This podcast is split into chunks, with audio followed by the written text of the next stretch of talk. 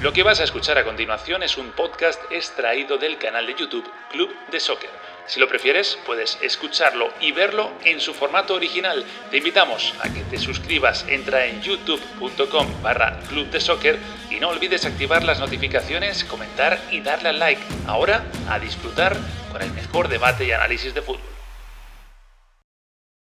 ¿Qué tal? ¿Cómo estáis? Bienvenidos a un nuevo directo aquí en Club de Soccer. Hoy estamos saliendo eh, tanto por nuestro canal de YouTube como también por nuestro canal de Twitch. Así que a los que se conectan por un lado o por el otro, a todos bienvenidos. Ya sabéis que lo que pretendemos, aparte de hablar un buen rato de, de fútbol, es que también participéis, que os unáis al debate, que nos deis vuestras opiniones, que preguntéis lo que queráis y que ahí lo iremos mostrando también en, en pantalla. Hoy que hablar, hay que hablar evidentemente de, esa final de la Copa Libertadores. Tenemos nuevo campeón de América, Palmeiras, que la verdad no ha sido un partido para recordar. Yo creo que cuando se, se historie un poco, eh, se estudie la, historia de la Copa Libertadores, este partido no estará ni siquiera a lo mejor en, los libros, pero bueno, eh, hay que tener en cuenta que, es un título que vale como el que ganó el año pasado Flamengo, por ejemplo, ¿eh? y además como el que ganó literalmente, porque también ha sido en el tiempo de descuento con ese gol en el último eh, suspiro. Hay que hablar también del Real Madrid, por cierto, que esta mañana ha perdido, ha perdido en casa, en Valdebebas, y el Levante se suma al club de los Cádiz, a la vez. Bueno, es un club cada vez más amplio, ¿no? Hay que ver dónde está el problema y, también eh, dónde están las aspiraciones del Madrid ya con esta liga, si se tienen que hacer en la Champions, qué pasa con Hazard. Hay muchas preguntas abiertas y las vamos a ir eh, tratando de, resolver. Y luego tenemos una última hora, que es la portada del diario El Mundo. Una portada que desvela las cifras del contrato de Leo Messi. Las cifras son mareantes. estamos hablando de este último contrato, el que acaba ahora, el 30 de junio, y que seguramente a, todos nos van a abrir los ojos de por qué está el Barça en la situación que está. No es solo por este contrato, pero evidentemente en, gran parte, desde luego que sí. Están preparados ya eh, tanto Miguel Serrano como Daniel Chapela como Alejandro Figueredo. Ya somos varios ahí conectados, así que Arrancamos edición de Club de Soccer. Vamos a empezar hablando hoy de la Libertadores. Palmeiras, campeón.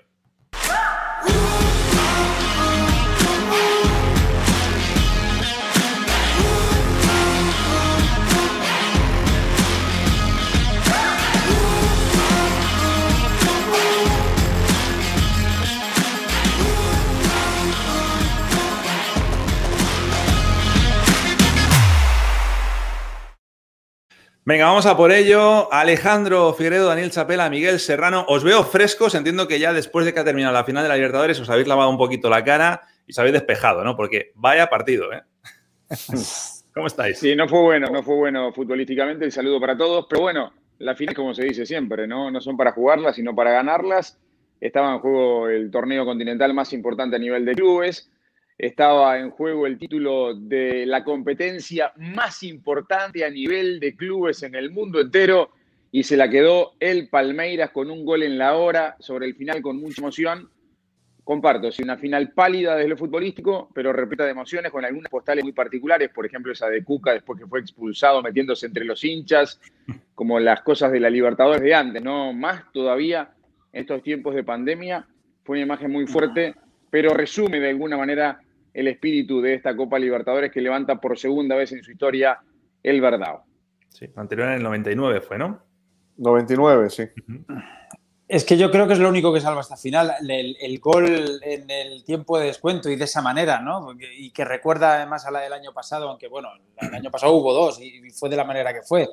Pero, pero vamos, el resto, sí que creo que hasta el minuto 70, luego hablaremos de eso, no había habido ni un solo tiro a puerta. La verdad era, era, bastante lamentable. Aunque, ojo, no es tanto achacable a, eh, a, que haya sido una final entre dos equipos que, más allá de que luego las consideraciones coloquen a River ahí, en el sentido de que River a lo mejor tendría que haber jugado esta final y tal, yo creo que es efectivamente eh, son dos equipos que nos podían haber dado mucho más espectáculo del que nos han dado y a lo mejor no nos lo han dado porque las finales son como son y a veces son ásperas y, no quieren cometer fallos y eso... ganó el pues, miedo a, perder, ¿no? Agarrota a los futbolistas, eso es. Ganó el miedo a perder, sí. Sí, fue una, final eh, deslucida, ¿no? Una, final con, poco fútbol. Dos equipos que básicamente eh, intentaron minimizar las, las diferencias, ¿no? Quiero decir, anular las capacidades del otro. Eh, yo creo que el argumento habría sido el mismo si Santos ganaba la final. Eh, el sabor de, de, final eh, con, poco juego, con poco fútbol, habría sido el mismo si el ganador era el otro. Eh, a, mí no, no, me dejó buenas sensaciones, la verdad, independientemente del contexto de la final, ¿no? No me había gustado Palmeiras en la serie contra River, no me había maravillado Santos tampoco en la serie contra Boca, pero nadie puede discutir a un campeón, ¿no? Y, ¿Pero no te gustó el partido de Palmeiras en Buenos Aires, por ejemplo, me, Daniel? me, gustó, la serie me gustó, lo que no vi fue a Palmeiras más que River en la serie. Más allá de que, haya, fue una, serie, fue una, serie, muy extraña, ¿no? Yo creo que es difícil ver una serie en la que un equipo domine tanto en un partido y el otro domine tanto en el otro. En la realidad, de visitante, ¿no? Claro, Palmeiras pudo haber ganado ese partido en Buenos Aires, eh, incluso con un marcador más amplio, ¿no? Por lo del segundo tiempo. Pero fue una serie en la que, digamos, si uno la, divide en cuatro tiempos, tres fueron de River.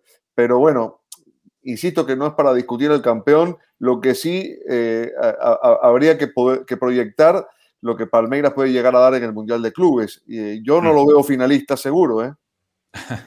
bueno, es que un, hipotético cruce de Palmeiras contra Bayern Múnich eh, en la final, pues eh, parece una, desventaja enorme, ¿no? O sea, parecen dos equipos de, liga. Eh, no sé si Palmeiras va a llegar a la final contra el Bayern. Sí, sí, no, no, si Dani va más allá incluso, claro. Porque entiendo que ve más fuerte a los equipos de CONCACAF, por ejemplo, que sé que se sí, Incluso, incluso en las últimas finales de, los mundiales de clubes con buenos equipos sudamericanos, también ha sido grande la diferencia. O sea que por ese lado uno va por el lado de, lo que piensa Daniel. Es muy difícil que Palmeiras, si se parece a este Palmeiras, ¿no? Si Palmeiras no muestra una cara, por ejemplo, de lo que fue el partido de ida frente a River en las semifinales, puede cambiar la historia. Pero comparto, sí, que, que llega como con muchas dudas, ¿no? Entre lo que fue la revancha frente a River en San Pablo y esta final de hoy, eh, en la que lo único que hizo fue el cabezazo sobre el final que le, da el título, por supuesto que, llega con muchos, con muchos interrogantes a, la cita de Qatar. ¿Sabéis qué final habría sido muy igualada del Mundialito de Clubes? Y me estaba acordando ahora, eh, si hubiese llegado a River, si hubiese llegado River a la final de, diciembre del 18, en el que un Madrid muy errático, ¿os acordáis? Aquel de Solari ganó el Mundial. A lo mejor habríamos visto ahí una gran final, River-Real Madrid, porque se habrían igualado un poquito los, eh, el, nivel de, de, dos equipos, ¿no? Pero, pero bueno, River se quedó donde se quedó. Si es que además aquello fue muy sorprendente. Veremos Palmeiras qué hace. Está bien ese comentario, Miguel, porque mira lo que nos decían por aquí, lo estoy buscando. Decía Josep eh, Rojas, decía Gallardo al Madrid. Has unido justo el pensamiento de este, de este amigo que está ahí conectado. Lo veo complicado. Sí, bueno, parece complicado, pero no te creas que no le vendría mal a Madrid a lo mejor a un Gallardo. Y, ¿eh? y, que a lo mejor tendría, y que, tendría, nos estamos yendo del tema, pero que tendría eh, la, calidad como entrenador para poder dirigir al Madrid. Estoy absolutamente de acuerdo. Creo que hace poco eh, Ángel Capa dijo algo así como que no tiene la mercadotecnia, la mercadotecnia y, los apoyos para ser entrenador del Real Madrid. Yo creo que va un poco la cosa por ahí.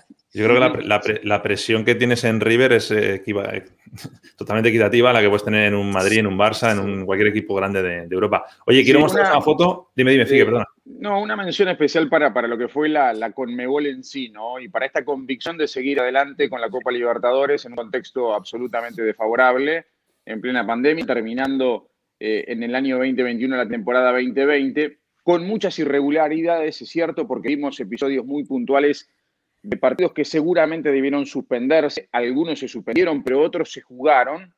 Pese a eso, la Conmebol siguió adelante con la convicción de que la Copa Libertadores y la Copa Sudamericana debían terminar. Las dos competencias se dieron por concluidas y el crecimiento que ha tenido esta competencia internacional en materia de remuneración para los clubes. Con el solo hecho de haber ganado hoy, Palmeiras recibió 15 millones de dólares adicionales a todo lo que había recibido a lo largo de la campaña. Ha mejorado en eso la, señal de, lo que es la señal de, televisión, de retransmisión. Yo creo que ha dado un salto de calidad desde hace dos temporadas para acá. 192 países vieron hoy la final. 192, países, han bostezado hoy con la final, ¿no? Bueno, ese es otro tema, pero, pero es un partido que se ha globalizado, es un torneo que ha penetrado a nivel internacional y yo creo que eso, eh, Dani va a coincidir conmigo en condición de, sudamericanos, es muy saludable, ¿no? Y, tenemos que, destacarlo realmente por lo que significa. Yo lo bautizo como, como el mejor torneo a nivel de clubes, por toda la historia que tiene y por lo que significa para nosotros los sudamericanos esta Copa Libertadores de América. Yo quisiera añadir una... Ah, perdón, Miguel. No, no, es que, perdona, Dani, voy a decir una maldad al hilo de esto. Quizá a lo mejor se, se revalorizó mucho por algo malo que, tuvo la, la, competición hace dos años, que fue eh, todos los disturbios en Buenos Aires y que luego se llevase al Bernabéu. A lo mejor eso, y por desgracia, hablo por desgracia, eh, que, fue eh, algo malo, pero igual hasta por eso se revalorizó y se Que sirvió para que se pusieran las pilas, a lo mejor. igual, igual la tendencia del crecimiento de los premios venía ya de años atrás, es decir, año a año viene sumando lo que se reparte en, premios en la, en la, Copa Libertadores. Comparto sí que, que aquello de Madrid nos dio, por un lado, un, tono de tristeza, por decir no se puede definir la Copa Libertadores fuera de América, pero por otro lado es cierto que también tuvo una repercusión internacional que, que, le dio otra dimensión. No, el, empaque del torneo ha, mejorado muchísimo. Eh, las negociaciones de la Conmebol con los sponsors también. Eh, yo creo que el proceso de limpieza de imagen ha venido funcionando en la gestión de Domínguez, ¿no? Respecto de lo que, de lo que veníamos de tanto dirigente eh, acusado de corrupción y muchos de ellos todavía presos, ¿no? Eh, en ese sentido mejor. Ahora yo quería eh, decir algo sobre, sobre ciertos tópicos que se dicen, ¿no? Este no fue una final eh, sudamericana o no fue una representación del fútbol sudamericano. El fútbol sudamericano es muy amplio como concepto, ¿no? Eh, el fútbol sudamericano no es solo una, una, una, versión atildada como pudo haber sido el mejor River de Gallardo. El fútbol sudamericano también es esto. Y, y los equipos brasileños no todos juegan el mismo tipo de fútbol, ¿no? Me refiero a que, por ejemplo, nos quedó la imagen de Flamengo del último campeón que es verdad que resolvió la final contra River en los minutos finales, pero era un equipo que jugaba muy bien, eh, un equipo con una propuesta muy atractiva. Palmeiras la, final, la, final del año pasado, no hablo de la final en sí, sino incluso a la hora de vestir y de, y de vender esa final Flamengo-River con respecto a la de este año, es que no hay punto de comparación. No, cómo venían unos y cómo venían los otros, ¿no? Ojo que tres de los últimos cuatro campeones de América son brasileños, ¿no? es una tendencia. quería preguntar por eso luego también. Palmeiras, Flamengo y Gremio, y se le cuela ahí en el medio River Plate. O sea que tampoco podemos este, minimizar el impacto del fútbol brasileño, ni mucho menos. Sí, yo creo que, lo que quiero decir es que el concepto es amplio, que, la, que la, la gama de propuestas también lo es en cuanto al fútbol brasileño. Y eh, este Palmeiras fue un equipo que tuvo una muy buena copa, a lo largo de la copa fue el mejor equipo, eh, perdió un solo partido, ese que, en el que cayó con River de, local, el resto lo, resolvió y con solvencia, con suficiencia, fue el equipo más goleador, es decir, no se puede discutir a, un campeón con, estos registros. Lo que quiero decir es que sí, es, un equipo eh, con unas características puntuales que, digamos, se fundamenta en en, ordenarse bien, en ser, en ser muy sólido, en, mantener su arco en cero, fue el equipo menos goleado, y después en herirte a la contra. Y está bien, eh, digamos, es su característica, y, yo creo que además tuvo el mérito Palmeiras de haber transitado la Copa con dos entrenadores, ¿no? Porque eh, Abel Ferreira lo tomó ya clasificado después de la primera fase, ¿no? y se da una también que Ferreira, no iba a decir que son los dos mejores equipos, además de la Copa, mm, desde la fase de grupos. O sea, que, también en una final, digamos que si nos hubieran preguntado hace meses, todos hubiéramos dicho, pues tiene pinta de ser Palmeiras Santos perfectamente. Sí, pero además un hecho que no es habitual, ¿no? Por tercera vez en la historia eh, gana un equipo dirigido por un entrenador que no es sudamericano.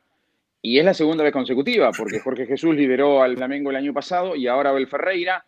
Eso quizás sea una casualidad o no, no lo sabemos, pero evidentemente hay un mensaje que también va dirigido a los entrenadores, ¿no? Porque durante mucho tiempo hablamos de eh, la hegemonía o el gran momento de Marcelo Gallardo, pero ahora llegan en dos años consecutivos entrenadores europeos para levantar la Copa a nivel continental. Oye, eh, hay un dicho que todos conocemos, que es que el hombre es el único animal que tropieza dos veces con la misma piedra se podría llevar a decir 500 veces con la misma piedra. Lo digo por esto, no aprendemos. ¿eh? Ah, no, no, yo no te la llevo. No aprendemos. Esta, no la llevo. Yo esta no la llevo. Y, voy, voy, a decir esto porque. Gabriel Jesús la tocó el año pasado, ¿cierto? No, la tocó este Gabriel. Sí, Gabriel Jesús fue. Sí, claro, Gabigol, que el año pasado esto no vale. Pero ah, y luego la. No, Gabigol, Gabigol, antes. Ahí va. ah, perdón, he dicho Gabriel Jesús. Gabigol quería decir, sí, sí. Por eso, Gabriel Barbosa antes de la final y le salió bien. O sea que está, yo qué sé. A ver, yo no le tocaría. No tengo la estadística, ¿eh? pero yo, diría que es más, más, que no que sí. No, lo que pasa es que sale la foto siempre de, cuando perdés, sale la foto enseguida y te No, esta, no, esta salió al principio, ¿eh? Esta salió al principio. Está bien, pero la sacan. Pero te quiero decir, yo no la tocaría, pero no me sumo a la línea de los que dicen que eh, el Santos perdió la copa pero vale, Mariño la Eh, a ver, yo estoy de acuerdo contigo, yo no soy supersticioso tampoco, la suerte no existe, no existe, o sea, para mí no existe, se, persigue, es que en esto yo soy muy empírico, bueno, pero eh, caramba, si sabes que luego esto se te puede echar en cara, pues no lo hagas. bueno, pero en el momento, yo creo que en el momento de la Nosotros lo agradecemos, ¿eh? que la toquen siempre. Acá hay dos alternativas, ¿no? O lo hace por gusto para ir contra la corriente, o la adrenalina te saca en ese momento de, todo esto que está pasando, se olvida y bueno, la emoción puede más y, le sale eso espontáneo, ¿no? ¿Qué es lo que pasa por la, por la cabeza de, Mariño en ese momento, ¿no? Tú sabes que yo creo, eh, Figue y a, Nacho y Miguel, que no, no, he escuchado que se haya hablado mucho de esto, pero el momento en el que Cuca, el técnico de Santos, eh, es expulsado, la, jugada esa a un costado de la cancha, que el, que el, técnico va a buscar una pelota y le mete el cuerpo, no, no recuerdo quién era. Con contra Marcos Rocha, correcto. A, a, mí me da la impresión, fíjate que el gol viene prácticamente después de todo el barullo, ¿no? después de la expulsión, la amarilla Soteldo, eh, como que el equipo se desconectó. Correcto. Es probable. Y yo tuve esa sensación, que se desconectó, ¿no? Porque fíjate que el gol, el gol termina siendo una acción prácticamente aislada, ¿no? Del trámite de todo el partido. Un golazo, un golazo, un gran centro. Pero digamos que, es como que eh, eh, la acción, lo, que ocurrió allí desconectó a, Santos del partido. Sí, fue un quiebre, fue un quiebre, un quiebre psicológico en el partido. A ver, eh, yo no sé si lo vieron, pero Cuca pedía al VAR, ¿no? Pedía el VAR para, para corregir la decisión del árbitro porque él entendía que era injusta la expulsión. Yo no vi agresión sobre Marcos Rocha. Quizás se puede interpretar que, que Cuca mueve la pelota un poquito como para tomar un instante de tiempo, pero me pareció completamente exagerada la decisión de Lustó. Creo que con una amarilla se arreglaba y eso sí lo sacó a, Santos del partido y lo supo, lo supo aprovechar el Palmeiras. Eh, por cierto, eh, hablábamos, yo creo que hay dos, hay dos jugadores hoy que nos quedan a, deber, ¿no? Eh, uno es Mariño, más allá de lo de la Copa, es verdad que no ha estado... Fue elegido el mejor jugador del partido, curiosamente. ¿Mm? Fue elegido el mejor jugador de la final. Creo que si hubiéramos votado nosotros cuatro, ninguno lo hubiera dado, ¿no? Probable, probablemente. A mí me gustó mucho el partido de, Gustavo Gómez, del central paraguayo de Palmeiras. Muy parejo en todo el campeonato, además, ¿no? Sí, sí, un defensor notable. Sí, lo que, a lo que iba es eh, iba a dar dos nombres. Uno es, eh, como digo, el de Mariño y el otro yo creo que es el de Jefferson Soteldo, ¿no? Que esperábamos más. Es verdad que creo que es el caso de Mariño lo podemos alegar a otras situaciones, pero lo de Soteldo creo que sobre todo es al ajuste defensivo que ha hecho Palmeiras. Le han conseguido anular. Eh, la, segunda parte no estoy tan seguro si a lo mejor decirlo con tanta firmeza, pero en la primera parte Soteldo no ha existido. sí, sí, se muy bien en eso tuvo alguna llegada en el segundo tiempo que no resolvió bien. Es cierto que estuvo lejos del nivel que mostró, por ejemplo, en el partido frente a Boca en semifinales. Y ojo al dato también, ¿no? Que esto puede servir para Palmeiras pensando en el Mundial de Clubes, si le da el tiempo para recuperarse, pero también que hay que ponerlo en el contexto de esta final. No tuvo una de las principales figuras, como es Gabriel Verón. Es decir, hoy Palmeiras tuvo una baja muy importante en la antesala del partido. Sí, eh, bueno, me, me, voy a referir a Soteldo porque coincido, por supuesto, que no, no gravitó en el partido. toca directamente. Sí, pero fíjate que yo hice un comentario, ¿no? Creo que lo, lo, hablamos acá, que en aquel partido contra Boca, yo conozco a Soteldo desde que debutó, es decir, no lo, no lo voy a discutir, por supuesto. Pensé que vas a decir que conocías a Soteldo desde que era pequeñito. bueno, pues sí, pues pero, es que pequeñito ha sido siempre. Lo bueno, lo, lo, conozco de niño, pues. Eh, porque, digamos, hizo sus divisiones inferiores en Caracas y después, después se fue al Zamora, donde debutó en primera división, debutó de 17 años, muy joven. Bueno, lo que quería decir es que ese partido Boca dio muchas facilidades. Recordarán que, que fue un partido en el que Boca contempló más que, más que marcó. Incluso hubo duelos aéreos que Soteldo le ganó a jugadores de Boca. Eh, un, futbolista de unos 60 y pico. sí que es duro. Entonces, hoy el contexto fue otro. Eh, hoy digamos, Sotelo tuvo que jugar en un campo minado, eh, eh, hubo, marcas mucho más, mucho más recias, mucho más cercanas. los duelos, por supuesto, fueron casi todos para Palmeiras, en los que estuvo involucrado Soteldo. Y, bueno, yo creo que hay también un mérito del rival, más allá de que tampoco fue un partido sencillo para los habilidosos, ¿no? Porque el juego se interrumpía permanentemente. Hubo mucha es falta. Que fue muy trabado, muy trabado durante todo el partido, muy trabado. Estas faltas constantes, permanentes, que de pronto no merecen una amarilla, pero que interrumpen el juego, que lo ralentizan, que, que, lo, que, lo, que lo hacen espeso, ¿no? Oye, y ya que estabais comentándolo, el, es un tema a lo mejor a pasar más por encima, ¿no? Pero eh, lo que ha pasado en la grada, ya no hablo del tema de, de Cuca, sino también, por ejemplo, en las celebraciones, eh, bueno, los jugadores han ido con la afición. E, eran, corregidme si me digo, 5.000 aficionados en total, ¿no? O 5.000 y 5.000. Sí, había, ahí había una mezcla, había eh, familiares de jugadores, había exfutbolistas invitados y había invitados de los sponsors de la Copa Libertadores y de la propia Confederación. Pero no había, no había aficionados normales al uso, o sea, un tipo que, Esto no lo sé, sinceramente no lo sé. Eh, pero, pero sí había más gente. A ver, en el contexto de hoy día, para el fútbol sudamericano, ves 10 personas y te ves mucha gente. Y hoy vimos esa tribuna principal del Maracaná realmente con mucho público. Eh, llamó la atención la cantidad de público. Y lo que vos decís, sobre todo Nacho, cómo se cuando Cuca es expulsado, se mezcla con, los aficionados ahí, algunos sin barbijo. Cuando festeja Palmeiras el gol pasa lo mismo en la otra tribuna, es decir, se da una imagen que no termina siendo la más adecuada para el, contexto que vive eh, el continente y el mundo entero con el tema del COVID, ¿no? Aparte que controlar que, la, que los poquitos que vayan allí mantengan la mascarilla bien puesta, eso es imposible. Es que se ve que la gente se la pone ya en la barbilla. da igual, ¿no? Ahí no había mascarilla, ¿eh?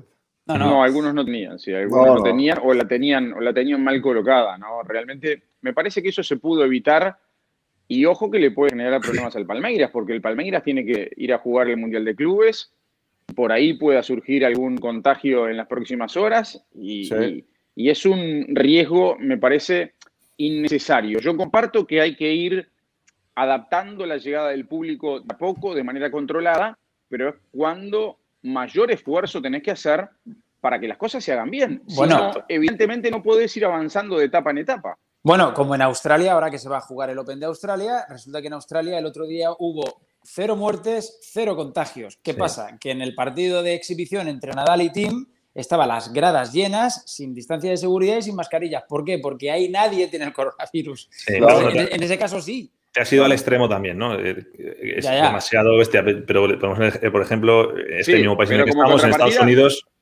no, iba a decir que la, NBA, por ejemplo, tiene, tiene, que, tiene eh, acceso a los pabellones, pero está súper restringido. Hay mucha distancia entre. Claro, incluso, bueno, ya lo último, que no sé si lo, lo visteis, eh, en Miami lo de los perros que, olfatean, que, están probadísimos, porque además son, son perros que se han utilizado ya en aeropuertos como el de Chile, Finlandia, en Emiratos Árabes.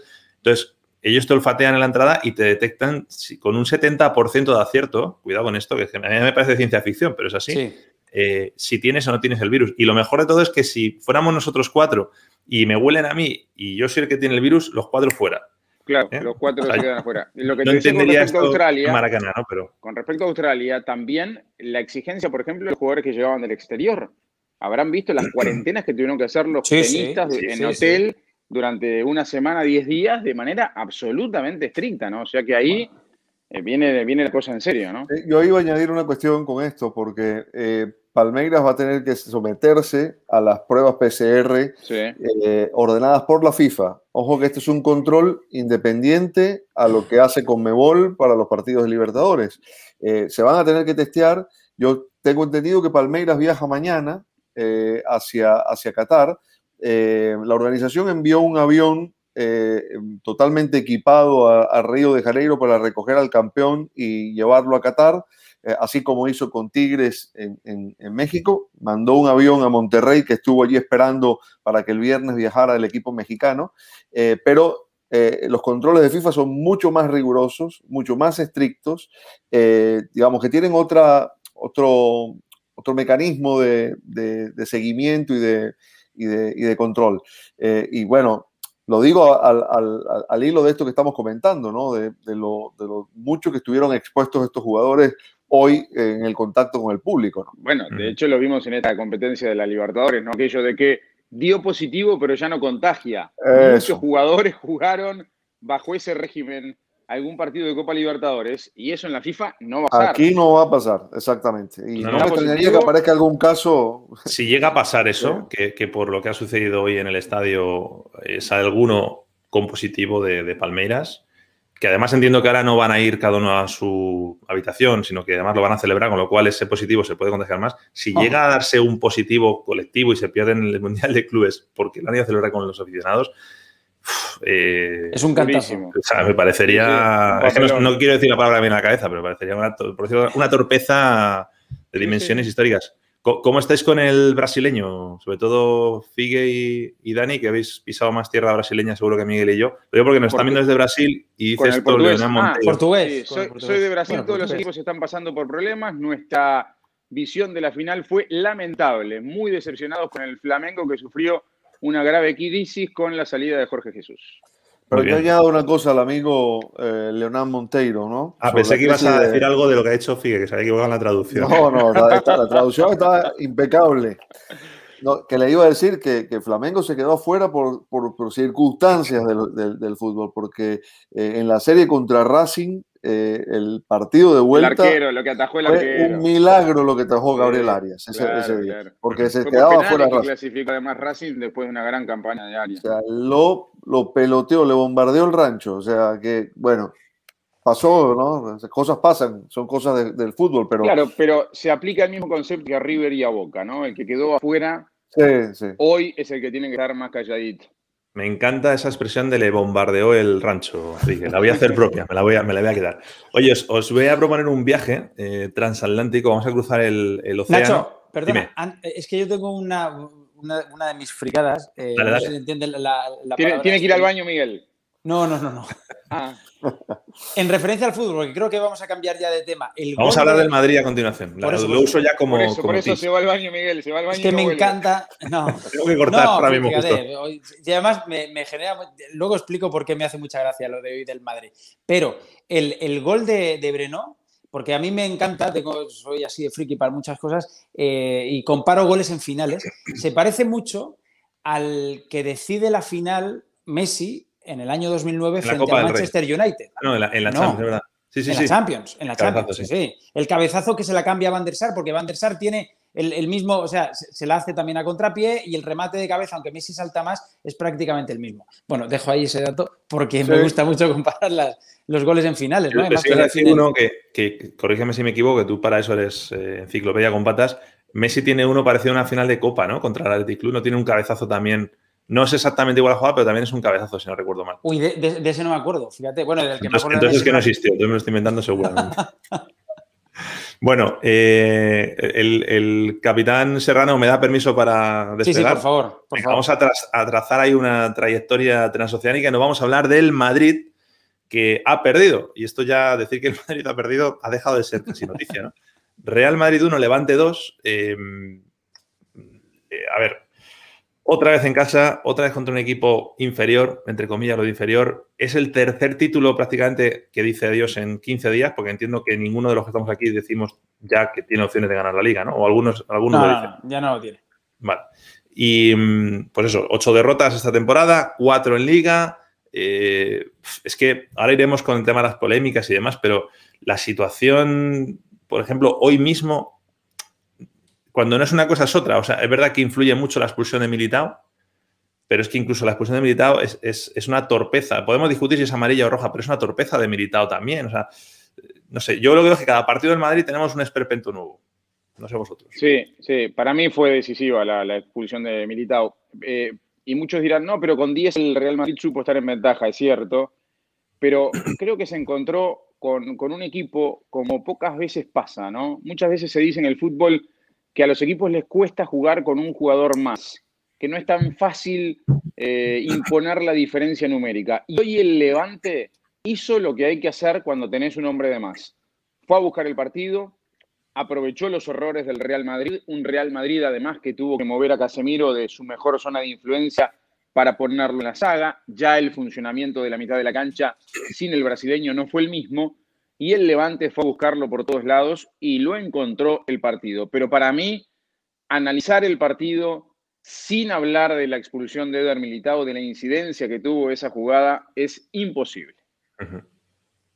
Tenía toda la pinta de que el Levante, o sea, incluso hasta cuando hace el gol el Real Madrid, yo pienso, el Madrid termina perdiendo este partido, porque le sobra tan poquito al Madrid, mejor dicho, no le sobra nunca nada, y contra un Levante que contragolpea, como lo hace con demonios en de futbolistas que corren como demonios arriba, quería decir, como son Morales y, Roger Martí y Sergio León, que le ganó la carrera a Barán, que no es fácil, y, luego, y luego llega eh, Militao. Sí, pero, pero, pero mira que no jugó solo el contragolpe el Levante. ¿eh? Eh, no, no. En muchos momentos el Real Madrid estaba replegado y los zagueros del, Levante estaban en el círculo central.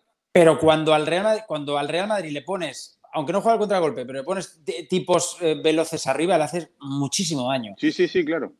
Y, bueno, a mí siempre me dio la sensación de que el Levante iba a terminar ganando el partido porque me daba la sensación de que ya había visto ese, encuentro otras veces. y, hablando de sensaciones, en los últimos años, que luego tuve que ir a ver los números, parece que el Levante le ha ganado al Real Madrid más veces que el Real Madrid al Levante y que siempre en todos esos partidos ha metido un gol Morales. Siempre, únicamente ocurre siempre. Y efectivamente he visto los datos y con Paco López creo, eh, acabo de escuchar ahora mismo en la radio, eh, ya le ha ganado tres veces al Real Madrid en seis partidos. ¿eh? Recuerdo aquella en el Bernabéu. Te digo los datos exactos. Paco López contra Madrid y Barça ha jugado 14 partidos. Ha ganado seis y ha perdido ocho. Son tres victorias y tres derrotas contra el Madrid, tres victorias, cinco derrotas contra, contra el Barça. Y si sacamos de la ecuación Madrid y Barça y miramos los números del Levante, son números de un equipo de descenso. O sea, bueno, de descenso, de, luchar por la salvación. Es decir, que, es que se convierten eh, desde que está Paco López, y además es un tipazo, ¿eh? lo digo desde aquí porque tuvimos la oportunidad de entrevistarle alguna vez y, es un tipo que va pues con los pies en el suelo y que no sé qué ha estado discutido este año, Nacho. Ha estado discutido este año, ¿eh? Sí, sí. Ojo. Él debe estar rezando cuando le discuten eh, para que en el calendario le toque un partido contra el Barça o contra el Madrid. Total. Debe ser el único tipo en el mundo que desea eso, ¿no? Total. es, insólito que se, lo discuta cuando ha conseguido eh, sostener a este equipo en primera y además de la forma en que lo hace, porque es un equipo que, juega bien, es un equipo atrevido, yo diría incluso, porque eh, el partido de hoy aprovechó muy bien esa ventaja que, el propio partido le dio.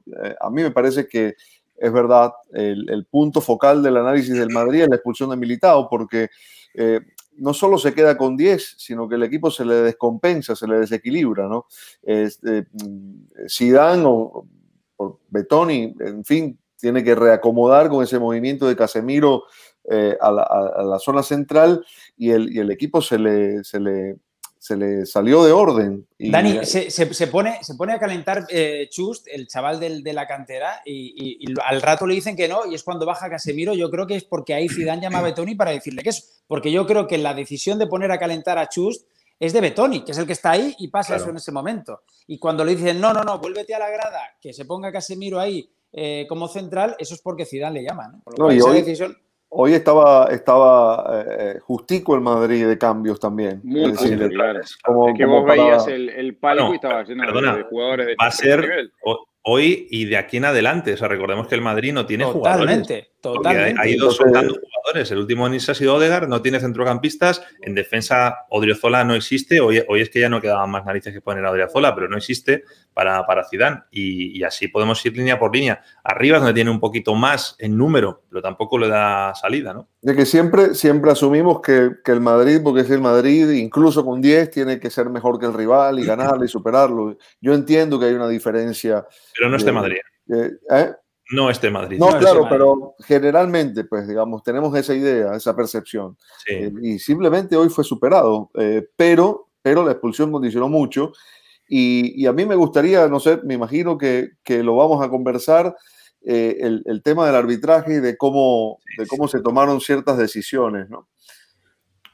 Mira, ya que lo dices, vamos con ello. Eh, si no me decís, pero yo creo que son dos jugadas, dos polémicas, que son las que reclaman la, Primer gol, la del primer gol del Real la de la roja. y la del penal.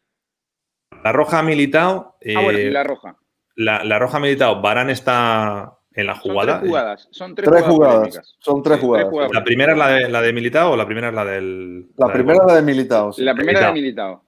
Digo, yo, voy a intentar ser descriptivo, ¿eh? no estoy dando mi opinión, lo que yo he visto. Si no, me corregís.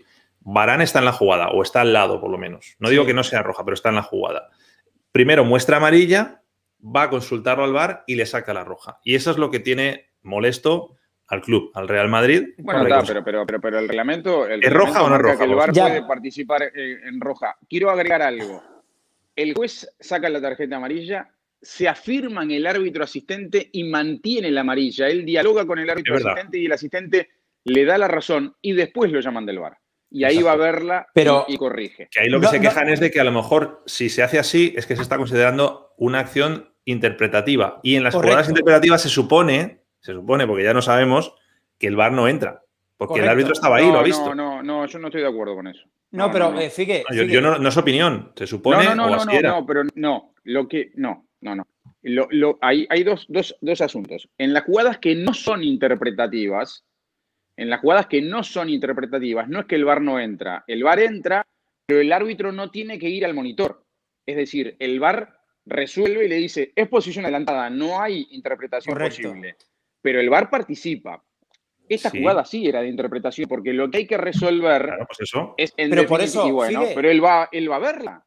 Fíjate, pero por eso, por eso, no se dice que si el árbitro ya la ve y ya la interpreta sobre el terreno de juego y, ese, es un concepto, ese es un concepto que está mal instalado. Pero espera, bueno, yo es que es lo que he escuchado desde que se. Pero lo que pasa es que, estamos repitiendo, pero estamos repitiendo una cosa que no es así, Miguel. El VAR tiene que participar en jugadas de gol, en jugadas de expulsión, en jugadas de confusión de identidad y en los penales, ¿correcto? Correcto. Cuando los del VAR ven algo distinto a lo que vio el árbitro, se lo van a plantear. No, Después la responsabilidad es, la del árbitro. Miguel te va a hablar de grises y de blancos y de negros, ¿no? yo sé lo que me va a decir Miguel, pero, pero yo creo que es un, preconcepto que está instalado.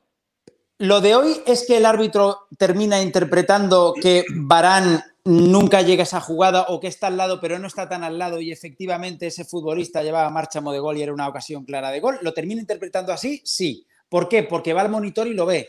Pero antes, lo que él ve sobre el terreno de juego es, o sea, interpreta que es amarilla porque Barán está muy cerca. Ok.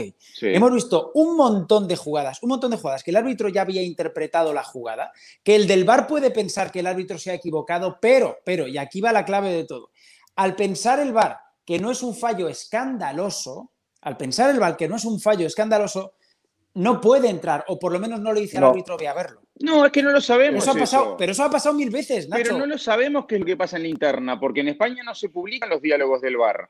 No sabemos, pero ¿en cuántas, en cuántas acciones hemos visto que luego los que saben más del bar, eh, en España escuchamos en, la radio a un tipo que se llama Isaac Foto, que está muy cerca del, colectivo arbitral y tal, y siempre da la misma explicación. Oye, si seguramente en, la sala BOR se piense que el árbitro se ha podido equivocar o que, o que tendría que verlo otra vez y tal, pero al no ser un fallo escandaloso no le dicen nada, como diciendo, bueno, él ya ha arbitrado porque lo ha estado ahí abajo y lo ha visto, ¿no? Depende, depende. Ah, ah, no, a ver, el, fallo, eh, si es escandaloso o no, es, es una subjetividad, eh, eh, a ver, aquí, aquí saben que yo tengo mi posición respecto al VAR, pero que yo esté en contra de esto. Pero no aclara que hay mucha gente no, no lo sabe. Tú ya has divorciado del VAR. Yo, yo soy un objetor de conciencia del VAR. Lo que pasa es que el reglamento VAR se está aplicando y entonces yo tengo que analizar en función de ese reglamento. Eh, bien, bien, eh, Daniel, bien, Daniel, por, fin, por fin. Pero, tú, pero tú vivías en. A, ti sí te enamoró el VAR en el principio, ¿no? No, yo, era, yo era favorable a la implementación del VAR, pero no me ha gustado la consecuencia de su implementación. Esas son dos cosas distintas. No, la herramienta por sí sola no hace nada, como los Ferraris no se manejan solos. Es decir, lo que iba a decir es que en, esa jugada puntual, el VAR, por supuesto que le tiene que decir al árbitro si, si, si, si ve que se pudo haber equivocado en la interpretación, que por lo menos la vaya a revisar. Para que tenga le dicen, te recomiendo la, revisión. Eh, y, yo creo, y yo creo que está bien mostrada la tarjeta roja. Yo creo que está bien mostrada la tarjeta roja porque perfectamente es interpretable como una situación manifiesta de gol que Militado con su falta eh, eh, evita. Entonces, desde ese punto de vista está bien. Ahora, hay otra jugada que, en la que el árbitro, eh, la jugada del penal favorable al Levante. La que termina en gol. La que termina en, parada. de Courtois. Ah, ok. Ya va a ser la tercera. Es en la perdón, perdón que salte, pero es porque quiero vincularla a la primera. Allí, allí, el árbitro en principio no marca el penal porque considera que la falta es fuera del área. Correcto. Perfecto. El VAR le señala que, eh, ojo, que la falta es sobre la línea y la línea forma parte del área. Exacto. Ahí no La es línea. interpretable. Es como en la, posi- en la posición adelantada. tangible. Pero Eso es correcto. a mí, a mí me parece, a mí me parece, yo no sé si el reglamento contraviene esto que voy a decir, pero a mí me parece que en ese caso puntual debió ir, a- debió mirarlo, debió mirarlo, porque, a ver, es decir, no, no hay una línea de gol y un chip que te suena y que te determina si Correcto, o no pero, pero, pero sí tienen, perdón, yo creo, tienen los, los árbitros que están en el bar los elementos tecnológicos para trazar líneas. Así como trazan líneas con respecto a la posición adelantada, Sí. deben haber trazado Además de que con respecto. Denotaría una cierta del desconfianza hacia los que están en Te la digo sala. una cosa, la, la jugada hay que verla mucho, ¿eh? Hay Sí, que sí, verla mucho. comparto, ¿eh? comparto. Pero No fíjate, es- pero yo ahí, yo ahí no desconfío para nada porque yo creo que hay unos señores ahí, no con escuadra y cartabón, pero sí con sus elementos y tal, aparte que... Si estuvieran con Juan de Cartabón sería. Imagínate, ¿no? Sí. Pero, pero, pero que eso es más exacto, es que eso es casi matemático. Entonces, oye, ven que arriba es, es penal, pues lo, lo dirán por ahora. Yo creo que eso no, no tiene discusión, ¿no?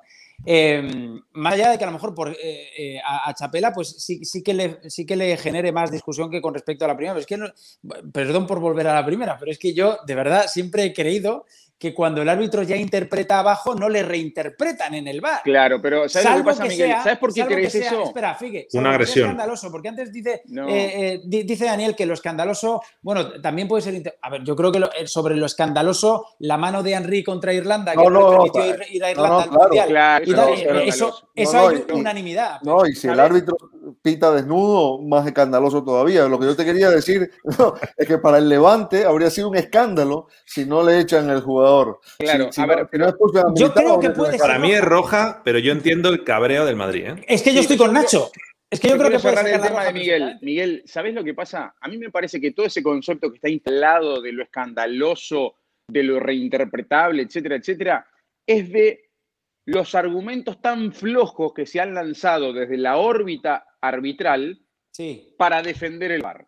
Y el VAR Sí. no necesita defensa. Es decir, el VAR es una cosa fría, que es ese instrumento que le permite a varias personas en una sala acompañar el trabajo del juez y que puede intervenir en esas cuatro instancias del juego. Y no hay más discusión.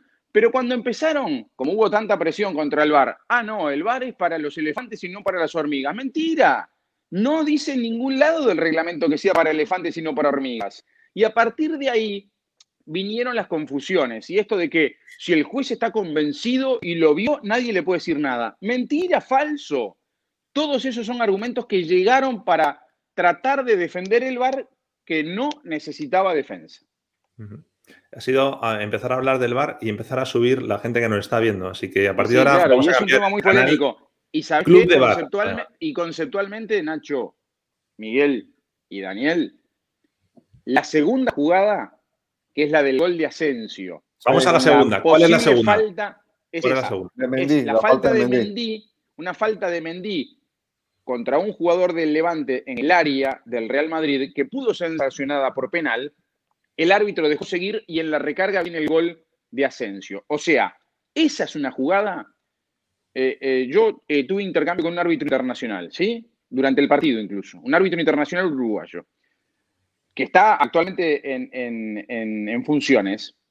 Y me dijo, esas son las jugadas que los árbitros nunca queremos que nos pasen.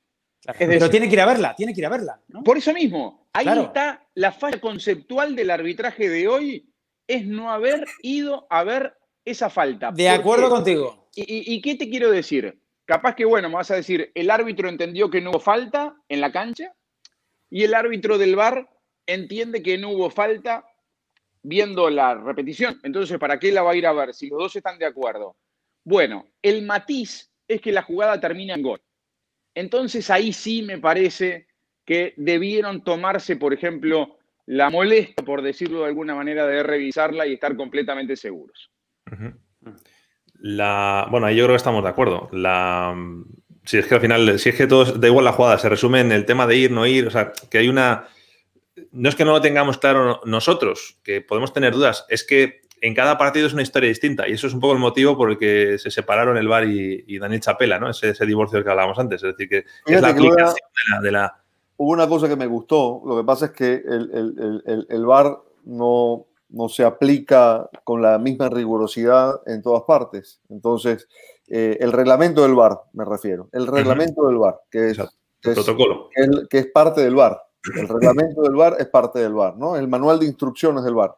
Correcto. Eh, en España, ah, hoy particularmente, a mí sí me gustó que las decisiones fueran rápidas y ágiles, porque ese es uno de los aspectos que se le señalan a esto, ¿no? Que demora el juego, que lo ralentiza, que le corte el ritmo. Hoy por lo menos en ese aspecto, fueron mucho más diligentes, me, parece, ¿no?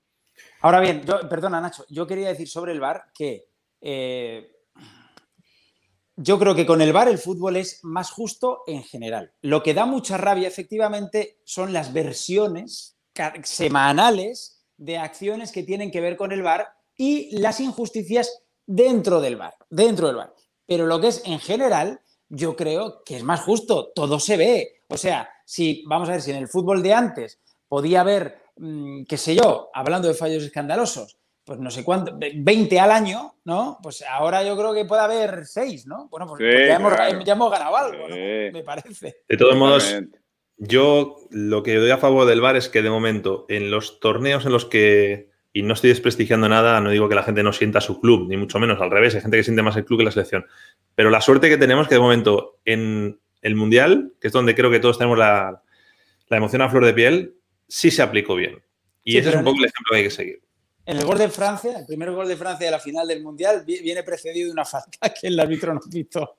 Bueno, venga, vale. Eh, ejemplos en, contra y varios. ¿eh? De una falta que no era, perdón. Yo recuerdo una mano de Chicharito Hernández que Pitana no, no dio, Néstor Pitana, el árbitro argentino. Eh. y, el día Ustedes recuerdan que pues, es otra cosa, ¿no? Que el Bar se estrenó oficialmente, un torneo oficial en la Copa Confederaciones de 2017. Sí. ¿No fue en el Mundial de Clubes? ¿No fue en el Mundial de Clubes? No. Ahora me haces dudar. No. Sí, fue en el Mundial de, Clubes. Fue en el Mundial de Clubes que gana el Real Madrid, yo creo que fue en, diciembre del 16 o... Eh, Entonces fue en este, este fue el segundo torneo oficial. Sí. el Mundial de Clubes, perdón, el, la Copa Confederaciones en Rusia, 2017, verano de 2017. La final eh, la juegan Alemania y Chile. Y, en esa final, eh, Jara, el defensor chileno, le mete un codazo, eh, me parece que fue a Cross, un codazo artero, y, el árbitro sacó amarilla. Es decir, y con todo Ibar, ¿no? Pero te voy a decir más, te voy a decir más. Meses antes, en, aquel mundialito de clubes, en Japón, contra un equipo japonés que ya ni me acuerdo. Que el Kashima, Kashima será ¿no? En Madrid pasándolo mal en la prórroga y Ramos le pega un codazo, tuvo una agresión con un futbolista japonés que le tenía que haber echado. Había bar y no echaron a Ramos, que nos llevamos todas las manos a la cabeza. Pues eso fue el estreno del bar. O sea que, que también. Está bien. Oye, hay una tercera jugada polémica que es la del penalti de, Vinicius. Mm, lo que se quejan es de que no fue a ver la, a la banda, pero bueno, yo, yo aquí más que la polémica, yo preguntaría a Vinicius. De Vinicius de Vinicius. Sí, sí. Eh, segunda parte, nada más entrar Vinicius. ¿De Vinicius? del, que hemos hablado. No a Vinicius, exacto. del que hemos hablado, del que hemos hablado ya. Ah, ah vale, vale. Ahí me desconecto. Es que estoy aquí con el chat y me desconectando. Ah, no, bien, bien. Fue, Vinicius. de la línea, tata, por eso. Si quieres presento yo, ¿eh? Pues mira, había momentos en los que te pasaría la pelota, de verdad que sí. ¿eh? Perdón, eh, mira, Vamos al bar. el bar, el bar expulsado el presidente del club. Por cierto, eh, tenemos en directo Néstor Pitana, buenas noches. Dani, te querían decir... No, broma. bueno, dos cosas rápidas del Madrid y quiero cerrar con lo de Messi, que, estamos ya yéndonos muy, muy largos. Tema Hazard. El misterioso caso Hazard. Terrible. Son, lo tenía por aquí anotado, eh, haber sido titular en los últimos tres partidos del Madrid en la Liga, Osasuna, la vez y Levante. Eh, también el de Supercopa, Athletic Club, son partidos, son cuatro partidos y luego en el de Alcoyano jugó unos minutos. Eh, yo estoy de acuerdo en que hay que darle minutos, hay que darle minutos para que ruede y vaya, pero bueno, es que yo no sé hasta qué punto llega esa confianza y hasta qué punto realmente se puede tener esperanza de que vaya a volver ese jugador que recordamos del Chelsea, porque ya es mucho tiempo, ¿no? O sea, podemos decir lo de las lesiones, lo que queráis, pero ¿Qué, reflexión hacéis de la situación de, de Hazard? Yo hoy lo vi encerrado, una muy buena acción, sí, en el primer tiempo, una habilitación fantástica, en una jugada de contragolpe, pero después nada más, ¿no? Es decir, lo vi como, como muy entreverado con la pelota. ¿Tenéis la sensación de que juega como con miedo por la lesión, por el tobillo a lo mejor? ¿Que juega condicionado por eso? Yo no, creo que pase por ahí la cosa, ¿no? Me parece que no está encontrando, no se siente a gusto y bueno, y que las cosas no le salen. No, hay mucha vuelta. Le, falta continuidad, le debe faltar confianza, eh, porque contra la vez anduvo muy bien, ¿no? Eh, que fue el partido más, más reciente del Madrid. Sí, ese, día, ese día anduvo muy bien hizo un gol, participó mucho del juego. Eh, hoy, hoy estuvo agazapado, ¿no? Y eh, yo no lo quiero justificar por, por, todo lo que el Madrid sufrió a partir de la expulsión, pero, pero sí es verdad que en el reacomodo del equipo le, le, tocó cubrir bastante la banda, ¿no? Eh, es decir, se alejó más de su zona de influencia. Ojo que yo extiendo lo de Hazard también a la tripleta de arriba, porque también llevamos toda la temporada diciendo, bueno, cuando estén bien Hazard, Asensio y Benzema son los tres de arriba indiscutibles, pues también llevan ya unos cuantos partidos juntos y no termina de, funcionar. verdad que Asensio ha hecho goles, que está, pero y en concreto el más señalado es Hazard, pero bueno, que, no funciona tampoco, ¿no? La, tripleta.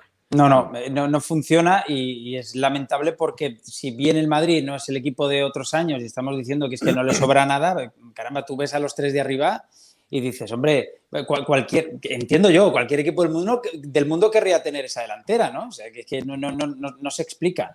Bueno, haciendo un pequeño chiste con el nombre de Hazard y su traducción al inglés, peligro, con, peligro con, el futbolista belga, porque yo creo, y, y, ya no, poca broma con esto, porque yo creo que ha entrado en un momento de un futbolista con sus 28 años en el que nunca tuvo lesiones, lo que venimos diciendo de, ¿no? Nunca tuvo lesiones y tal, eh, y ahora yo creo que es de verdad que es más psicológico que, otra cosa, porque no se entiende que en dos años no haya mm, alcanzado una seguidilla de partidos a un buen nivel. Es que, es que siempre es lo mismo. Da, Julio hay varios nombres, ¿eh? Hazard, Robben, Bale, Kaká. Eh, coincide también aquí Joseph con, algunos. Pero, Robben luego pegó un estirón para arriba que no veas, ¿eh? Yo me acuerdo de Robben, claro. Pero, y, eh, bueno, Kaká, eso es. Cuando a Kaká le empezó a pasar lo que le está pasando a Hazard, ya Kaká no volvió a ser el mismo. A eso me refiero con lo de peligro, porque la verdad, este chico recuperarle psicológicamente va a ser muy complicado. No, es que el mejor Kaká de, después del Madrid yo creo que lo vimos en el Orlando City, en la MLS, o sea, y, jugaba en una baldosa prácticamente, ¿no? Y mm, lo otro que se va a preguntar del Madrid es un poco la, la, solución, ¿no? O sea, evidentemente si la tuviéramos se la mandaríamos al señor Florentino Pérez, ¿no? Pero es que hay tantos frentes abiertos. O sea, el barco ya no tiene un agujero que tapar. O sea, son tantos agujeros. a mí me parece que la única respuesta a esa pregunta es ganar la Champions, ¿no? Pero es un objetivo muy difícil, tal como está planteada la situación. Imposible. Bueno, por eso. Son siete partidos, ¿eh? Son siete partidos. Pero, el año pinta eh, sin título. Complejo. Sí. Bueno, eh, antes de irnos, eh, lo más reciente, lo último que hemos conocido se ha filtrado el contrato de, Leo Messi, ha sido en la portada del diario El Mundo, que está por aquí, voy a poner, ahí está. Sí, que además la, la tuvieron embargada, ¿no? Tremenda Sí, hasta, se generó en hasta las doce y media la, portada, exactamente, a la medianoche de, Madrid, ¿no? Se dio la Parece la, portada de. Miguel lo sabrá más y, bueno, Dani que ha vivido en España también. Parece la portada del día después de la lotería, que sale el, número en grande. Pero no. espérate, o, la portada del día después de que se hayan conocido pues, los escándalos de algunos partidos políticos en España y el, montante total del dinero que han. Que han, o los votos, ¿no? O los votos, de, Biden, no sé, ¿no? Parece, parece que. Bueno, son, son 555.237.619 euros. Eso es lo que ha desvelado. ¿Por qué no redondearon? Bueno, no impacta más así, ¿eh? ¿no? Los 9 euros esos parece que no, pero te pueden sacar de un problema. Da, como más credibilidad, ¿no? Diciendo, mira, números exactos. Aparte que, que el, mundo, no, sé qué, porcentaje de acierto tienen, pero lo que suele poner así en portada de esa manera los habrán hecho no, pero además están los documentos, ¿no? Sí, están los documentos que lo refrendan, ¿no? Es decir, lo pides, ahí lo tienes. Ahí está uno. Claro, ahí está. La primera página salió, salió con todo, ¿no? Este... No se están inventando nada. No, y el mundo es un periódico que en este tipo de cosas, eh, o sea, el, mundo, yo creo que lo que le hace diferente al país y a otros periódicos es la capacidad que tiene de periodismo de investigación, ¿no? Sí, está bien. Noticias pero, todos. Nacho, yo te quiero hacer una pregunta porque eh, a la distancia uno ve que España está fragmentada también, sobre todo en el periodismo deportivo, con los medios de Barcelona y los que son fuera de Barcelona. No podemos poner dentro de ese contexto esa portada del mundo, ¿o sí? El Mundo es un periódico nacional, tiene sede en Madrid, pero yo creo que es lo suficientemente creíble o no Totalmente. Por eso, para no que lo esto no podríamos sea tildar como un medio anti-Barcelona. No. no y de hecho han sacado otros escándalos anteriormente también eh, relacionados con el tema del, Es un del medio de información general y yo diría que serio, ¿no? O Muy sea, serio. sí. Sí, sí. Es, eh, es un, es- a- a- a- yo soy lector del mundo, me, me- me gusta su estilo, eh, incluso la manera en que, en que trabajan la información deportiva me gusta mucho, ¿no? Eh, Es diferente, digamos. Eh, Tienen un Bueno. chico que, que cubre a veces cosas de NBA para el mundo que lo hace muy bien, por cierto. Un tal Nacho García, que está en, en Estados Unidos. Oye, eh, me- me- me- yo estaba sacando cuentas con esto, ¿no? Es decir, esa cifra que, que- que coloca el mundo allí, que entiendo no es todavía, eh, digamos, sería el- el- el- la cifra potencial que Messi podría ganar con Te este contrato que firmó, incluyendo salarios, este año. premios y todos Todo. los incentivos en un periodo de cuatro años. ¿no? Exacto. Estamos hablando de 138 millones de euros por año. eh, Entre fijos y variables. Entre fijos y variables. Eh, si, si nos ponemos a ver, no es un número que esté tan alejado de las cifras que, que se manejaban. Es decir, eh, siempre se dijo que el contrato, que, que Messi percibía unos 100 millones de euros eh, eh, por temporada. Claro, lo que pasa es que esta noticia aparece acumulada en el peor Correcto. momento del contexto. Claro. A ver, la, noticia es que nos han mostrado, ¡pum! Este es el Claro. contrato de Leo Messi que acaba el 30 de junio. Ahora, la cifra así vista de una manera fría es escandalosa, ¿no? Porque Es un número eh, faraónico.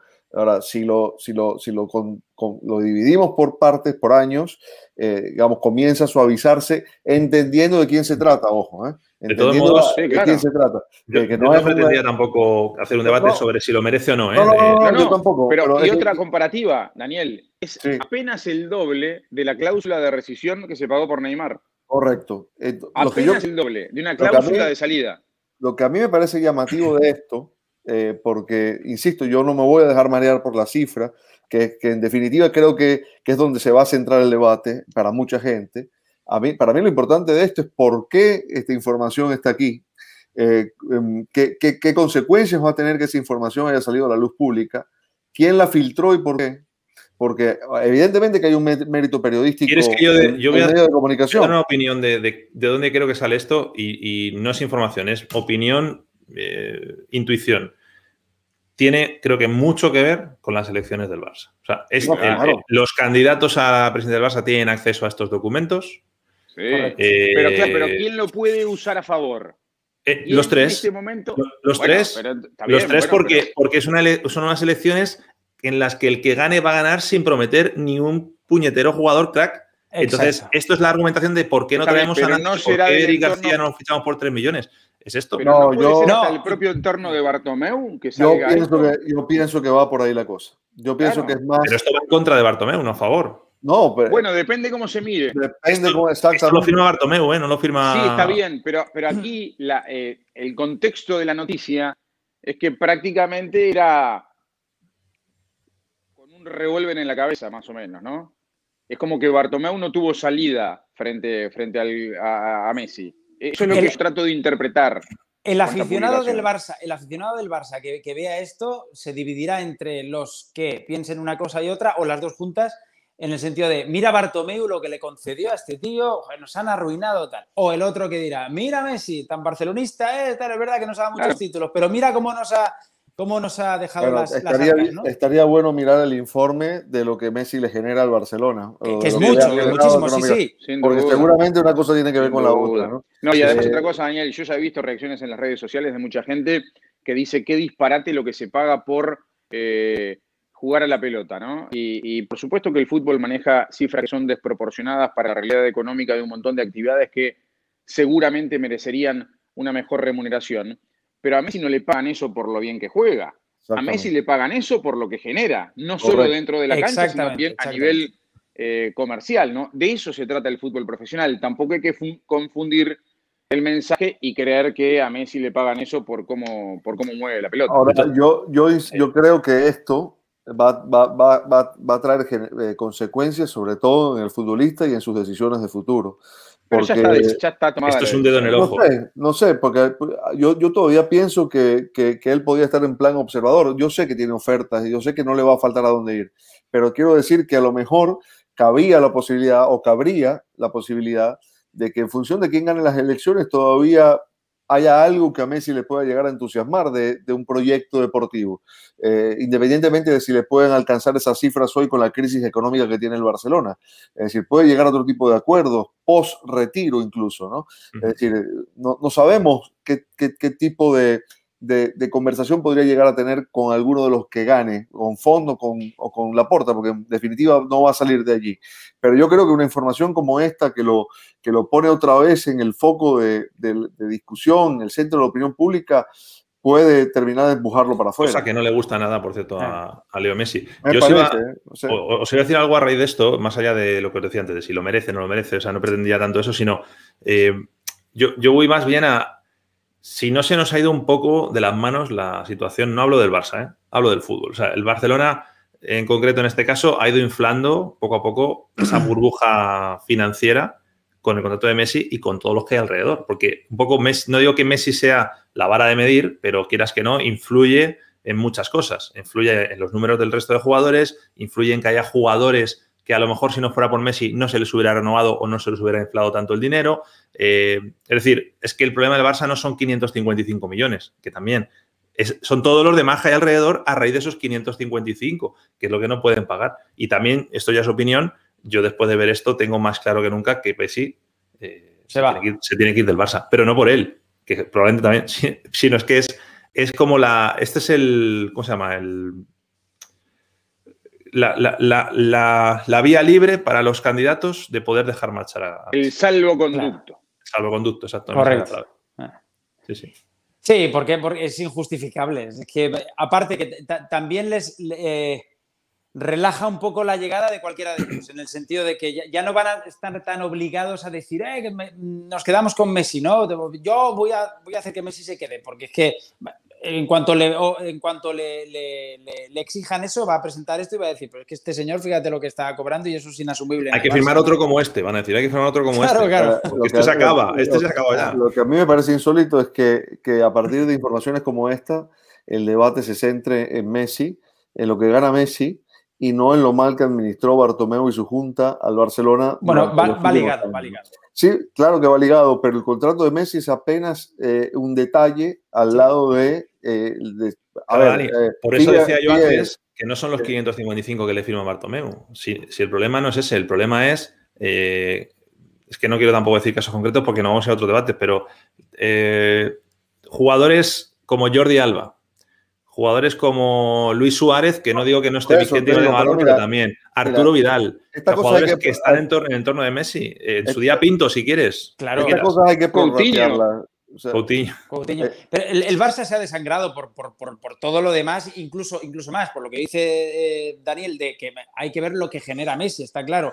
Pero, o sea, que pongamos por delante lo de Coutinho, el fichaje del Barcelona, el fichaje, de Griezmann, pongamos por delante también lo que cobra Jordi Alba, es una barbaridad, lo que cobraba Luis Suárez también, pero también hay que ponerlo de Messi porque en algún momento alguien a este, a este hombre, si bien le ha dado toda la gloria del Barça, si bien es un, futbolista que imagino que pues Bartomeu en su día, en su día dirá, es que nos lo pueden robar de cualquier lado y este tío, él solo nos da, nos da los títulos, pues que, caramba, ahí también yo creo que habrían tenido, tendrían que haber puesto un límite, como, y es abrir otro melón, es otro tema, como el Madrid le está poniendo a, Sergio Ramos de decir, oye, tío, que queremos que continúes en el equipo, pero no a cualquier precio. O sea, es que no, no, no puede ser que a veces un futbolista, o como hizo el Madrid con Cristiano. Ojo que Miguel Serrano está insinuando que esta cifra la ha filtrado, este contrato lo ha filtrado Florentino Pérez. ¿eh? Para lo de Sergio Ramos. No, no, pero ¿y qué hizo el Madrid con Cristiano? Llegó Cristiano a pedirle a Real Madrid, oye, ¿por qué no me pagáis lo de Hacienda como hace el Barça con Messi? Que esto era así. Y, dijo Florentino, no, perdona, perdona, esos son tus problemas, nosotros te dimos el dinero. No, pues es que si no me voy para otro lado, pues la chato, vete. Que el Madrid deportivamente se equivocó, desde luego. Que le va a costar años encontrar otro cristiano, claro que sí. Pero es que a veces yo creo que los clubes están por encima de los futbolistas, aunque se llame Messi. Y siguiendo la, teoría retorcida de Serrano, ¿es casualidad que esta portada salga justo el día que pierde el Real Madrid y se despide de la liga? y el día antes de un partido importante del Barça. bueno, bueno. Bueno, ahí lo relacionaba un poco también, Alberto, ¿no? Eh, Agallas tendrá el club que vaya a asumir el contrato de Messi y vaya donde vaya. Hay que hipotecar todos los Emiratos Árabes. Eh, no sé si los Emiratos, pero Qatar al menos sí. Yo creo que si hay un club, y lo hemos hablado muchas veces, que lo puede hacer es el, PSG. Porque además es que el otro día lo hablábamos, es que es, Messi, van a por Messi. El otro día le abren la puerta escandalosamente y descaradamente a, Sergio Ramos también. O sea, el PSG puede pescar en río revuelto con caña de oro, pero puede pescar. Este dinero incluye la carga impositiva, entiendo, ¿no? Es decir, sí, sí, que, no es. Que, es en bruto. Es, en bruto, correcto. Sí, sí, sí. Bueno, pues lo vamos a dejar por aquí. Ya vamos a decir que el Atlético es campeón de liga. Dice, venga, os hago la pregunta, este no vamos. Dice Josep Rojas, ¿podemos decir ya que el Atlético es campeón de liga? 90%. No, pero sí. Va subiendo, ¿eh? El otro día era un 80. 85 dije, 85, ¿no? 85, bueno. Eh, en este momento la liga solo la puede perder el Atlético. Es decir, tiene que hacerlo muy mal para perderla. Me ha hecho gracia, no sé dónde lo he escuchado. Alguien del Atlético esta mañana decía, no, no era un deportista del Atlético, era un periodista vinculado al Atlético que decía, cuidado que el Sevilla viene muy fuerte. O sea, ya es que ni siquiera hablamos del Madrid y del Barça, sino que del Sevilla, que el Sevilla, por muy fuerte que venga, sí, está más lejos todavía. el Atlético ha perdido un solo partido en la liga contra, el Madrid eh, le han hecho, si no me equivoco, ocho goles en, lo que va de torneo, es decir, una solidez defensiva tremenda, como, como, como nunca antes en las versiones anteriores de Simeone, siendo el equipo más ofensivo que se le conoce a Simeone. ¿no? Juega con el Cádiz mañana. Exacto. Y por cierto, yo, y yo decía. No le ha ido bien eh, de local. Decía esta mañana yo en Twitter, no sé si coincidís, que la derrota del Madrid y del Barça eh, no es que le acerque la Liga al Atlético de Madrid más todavía, es que le acerca a la Champions porque si van a este ritmo, el Atlético cuando lleguen los partidos gordos de Champions, ya sé que es partido a partido y que el Cholo va a poner lo mejor, lo que queráis, pero cuando le toque jugar contra el Chelsea, ¿no? La, primera esta, podrá rotar en liga sin problema. Y en la siguiente ronda se pasa exactamente igual, o sea, que no es que esté ganando la liga, está ganando la liga y está poniéndole más fichas a la Champions. Y no tiene la copa, además, ¿no? de verdad, bueno, eso es encima. Y, ojo, con Madrid y Barça, que, se podrán dar con un canto de los dientes, de, eh, que los que vienen por detrás, el Sevilla está fuerte, pero los Villarreal, Real Sociedad y tal son irregulares y, no, creo yo, que no va a peligrar la Champions o la clasificación para Champions para el próximo año de Madrid y Barcelona. Mm. Pero ojo porque... Sería escandaloso ahí, sí. Con capítulos como el, de hoy. El Sevilla quiere ser segundo, ¿eh? El Sevilla quiere, quiere, pasar. Bueno, pues una hora y seis minutos después eh, vamos a cortar el programa. La verdad es que podemos estar dos horas más, pero vamos a dejarlo aquí. Eh, a la gente, nada, citarla el lunes, 7 de la tarde. Ya dijimos el otro día, desvelamos qué camiseta es la próxima que vamos a regalar. La camiseta de Sergio Ramos, la del Real Madrid. Sé que está ahora en. está bajando porque el Madrid no está en alza y porque a ver si Ramos sigue siendo del Madrid el año que viene. Pero bueno, es una camiseta que creo que la gente se va a animar. El lunes contamos qué hay que hacer para, para conseguirla. Y nada, Dani, Ale, Miguel, un beso a los tres. Fuerte abrazo. Otro. Cuidaros mucho, ¿vale? Chao, chao. chao. Chicos, bye, bye.